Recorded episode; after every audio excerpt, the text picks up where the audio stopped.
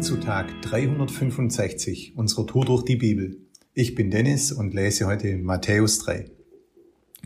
In jener Zeit fing Johannes der Täufer an, in der judäischen Wüste zu predigen. Er rief, Kehrt um zu Gott, denn Gottes himmlisches Reich ist nahe.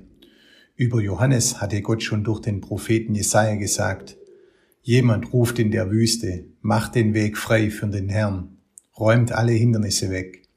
Johannes trug ein aus Kamelhaar gewebtes Gewand, das von einem Ledergürtel zusammengehalten wurde. Er ernährte sich von Heuschrecken und wildem Honig. Viele Menschen aus Jerusalem, aus ganz Judäa und der Gegend entlang des Jordan kamen zu ihm. Sie bekannten ihre Sünden und ließen sich von ihm im Jordan taufen. Als er aber sah, dass auch viele Pharisäer und Suderzäher kamen, um sich von ihm taufen zu lassen, hielt er ihnen entgegen, ihr Schlangenbrot. Wer hat euch auf den Gedanken gebracht, ihr könntet dem kommenden Gericht Gottes entrinnen? Zeigt doch Taten, dass ihr wirklich zu Gott umkehren wollt. Bildet euch nur nicht ein, ihr könntet euch damit herausreden.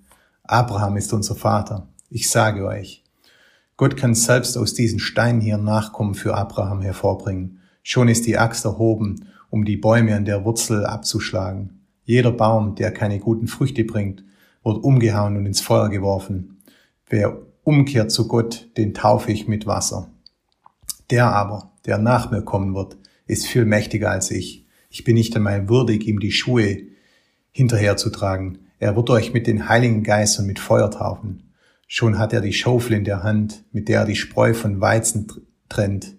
Seinen Weizen wird er in die Scheune bringen, die Spreu aber wird er in einem Feuer verbrennen, das nie verlöscht. Auch Jesus kam aus seiner Heimat in Galiläa an den Jordan, um sich von Johannes taufen zu lassen.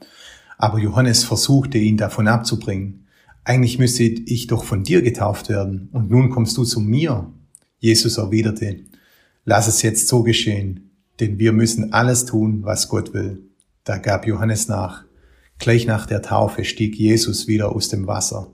In diesem Augenblick öffnete sich der Himmel über ihm, und er sah den Geist Gottes wie eine Taube herabkommen und sich auf ihm niederlassen. Gleichzeitig sprach eine Stimme vom Himmel, Dies ist mein geliebter Sohn, über den ich mich von Herzen freue.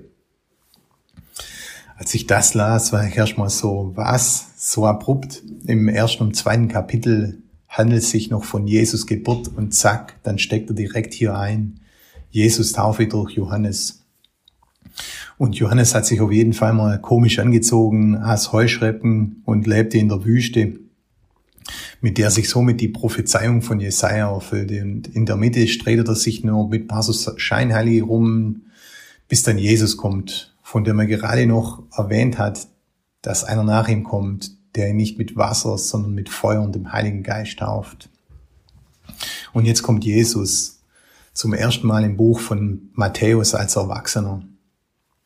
Und Johannes meint, dass er gar nicht würdig ist und dass er doch von ihm getauft werden musste, aber er gibt, dann, gibt sich dann geschlagen und als Jesus dann aus dem Wasser kommt, öffnet sich der Himmel, der Geist Gottes kommt herab wie eine Taube sogar noch eine wahrnehmbare Stimme Gottes, die sagt, dies ist mein geliebter Sohn, über den ich mich von Herzen freue.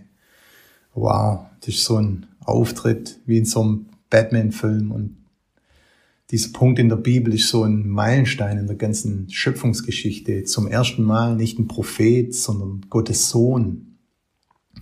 Und Jesus macht durch diese Taufe so ein öffentliches Statement und diese Taufe ist wie so ein Strich den Jesus zieht, wie so eine Gabel in seinem Leben, hat mir letztens noch jemand in der kleinen Gruppe beschrieben und genau so sehe ich das hier. Jesus war auch vorher schon Gottes Sohn, aber hier wird's extrem deutlich.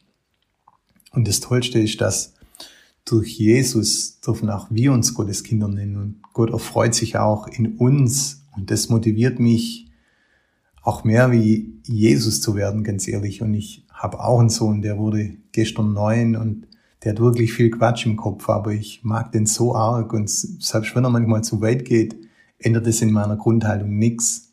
Und das Bild von Gott, so, so stolz auf seinen Sohn, malt hier echt so ein Bild, wie liebevoll er ist. Und wenn ich schon stolz auf meinen Sohn bin, wie viel, wie viel mehr ist Gott stolz auf uns? Und ich hoffe, das ermutigt euch, vor allem diejenigen, die sich gerade vielleicht nicht so fühlen. Und heute ist ein guter Tag für einen guten Tag.